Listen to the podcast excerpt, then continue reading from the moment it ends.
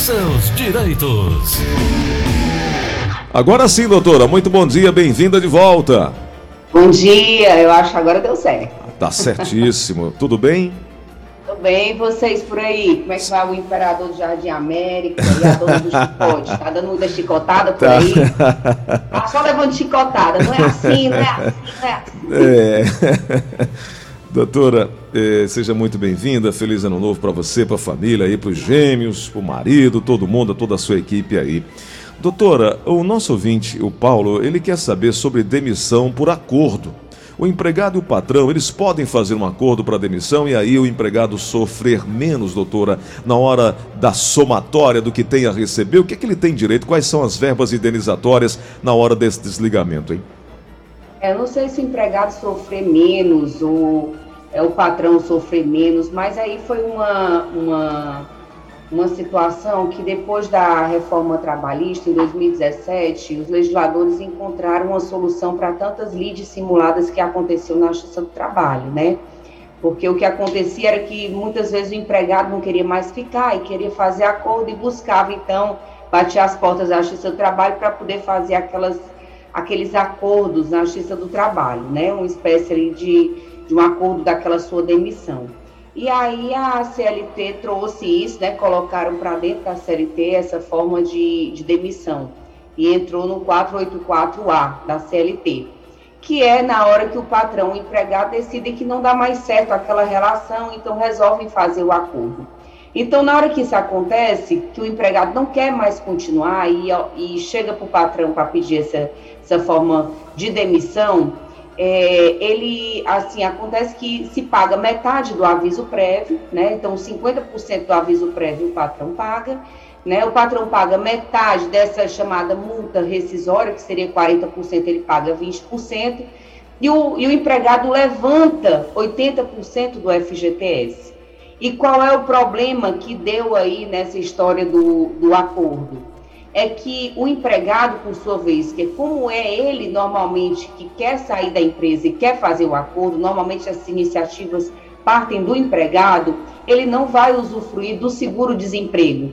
Então, isso aí é, é o grande problema nessa situação, porque o empregado quer sair, mas não quer abrir mão do seu seguro-desemprego. Então, isso aí é que esbarra nessa situação, porque ele quer usufruir do seguro-desemprego entendeu? Mas aí não é um problema da empresa, é um problema dele, né? Então, essa situação aí é que termina esbarrando. Então, ele não usufrui do seguro-desemprego quando se faz um acordo de, nessa situação. Então, doutor. Outra, ele, outra ele... questão. Ah, pode falar.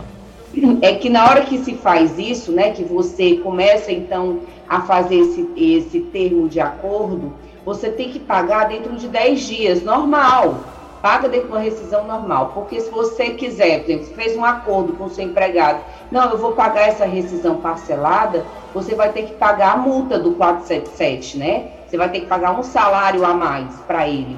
Porque não há uma previsão de que você não, que isso aí seja uma rescisão parcelada. Então, se você decide parcelar essa rescisão como parte do acordo, você vai ter que pagar uma multa sobre isso aí. Uhum.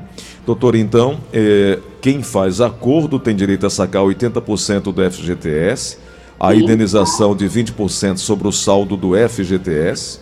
A indenização quem paga é o empregado. O empregado. Questão do som.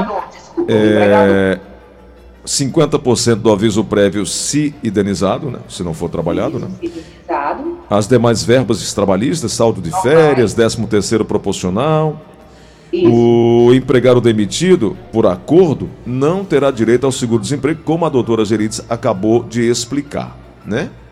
Não. Perfeito. Bom, então deixa eu tirar aqui uma outra dúvida de um outro ouvinte nosso que nos mandou aqui, doutora. Ele quer saber o que ele tem direito caso tenha sido demitido. Aí ele tem direito, além do saldo do salário, o que mais, doutora Geritza? Aí ele vai ter direito ao, ao aviso prévio, e esse aviso prévio vai depender do tempo de trabalho dele, né? Cada ano trabalhado, é, ele tem três dias a mais de aviso prévio, então eu não sei quanto tempo ele tem de trabalho, mas digamos que seja um ano de trabalho, então ele tem 30 dias de aviso prévio. Aí ele vai ter direito a, aos proporcionais de férias, décimo terceiro, colocando um mês para frente, que seria o mês do aviso prévio, que a gente chama, né? Coloca um mês para frente, então é férias mais um terço com a projeção do aviso prévio, o décimo terceiro com a projeção do aviso prévio, então bota mais um mês para frente. O FGTS ele vai poder sacar e tem que colocar mais um mês também dentro de FGTS, que tem a projeção, vai poder sacar com 40%, que seria a multa rescisória, usufruir do FGTS, se ele tiver aí 18 meses trabalhando na empresa, se tiver direto aí 18 meses, ou nessa empresa, ou no sumatório der 18 meses, aí ele usufrui do seguro-desemprego, o saldo de salário, no caso dele, né? E se tiver alguma coisa extra aí, se ele tiver hora extra a receber, se ele tiver algum adicional noturno, esses encaixezinhos ele vai receber. Perfeito. Toda terça-feira nós temos esse nosso encontro Estamos aqui falando sobre direito trabalhista. Doutora Geritza Gugel nos ajuda sempre aqui. Se você quiser saber mais, você pode consultar também aí o Instagram arroba Rosário Dias ADV e tem lá os posts da doutora Geritza Gugel. Doutora, obrigado por hoje, um grande abraço. Terça-feira que vem eu vou te buscar de novo.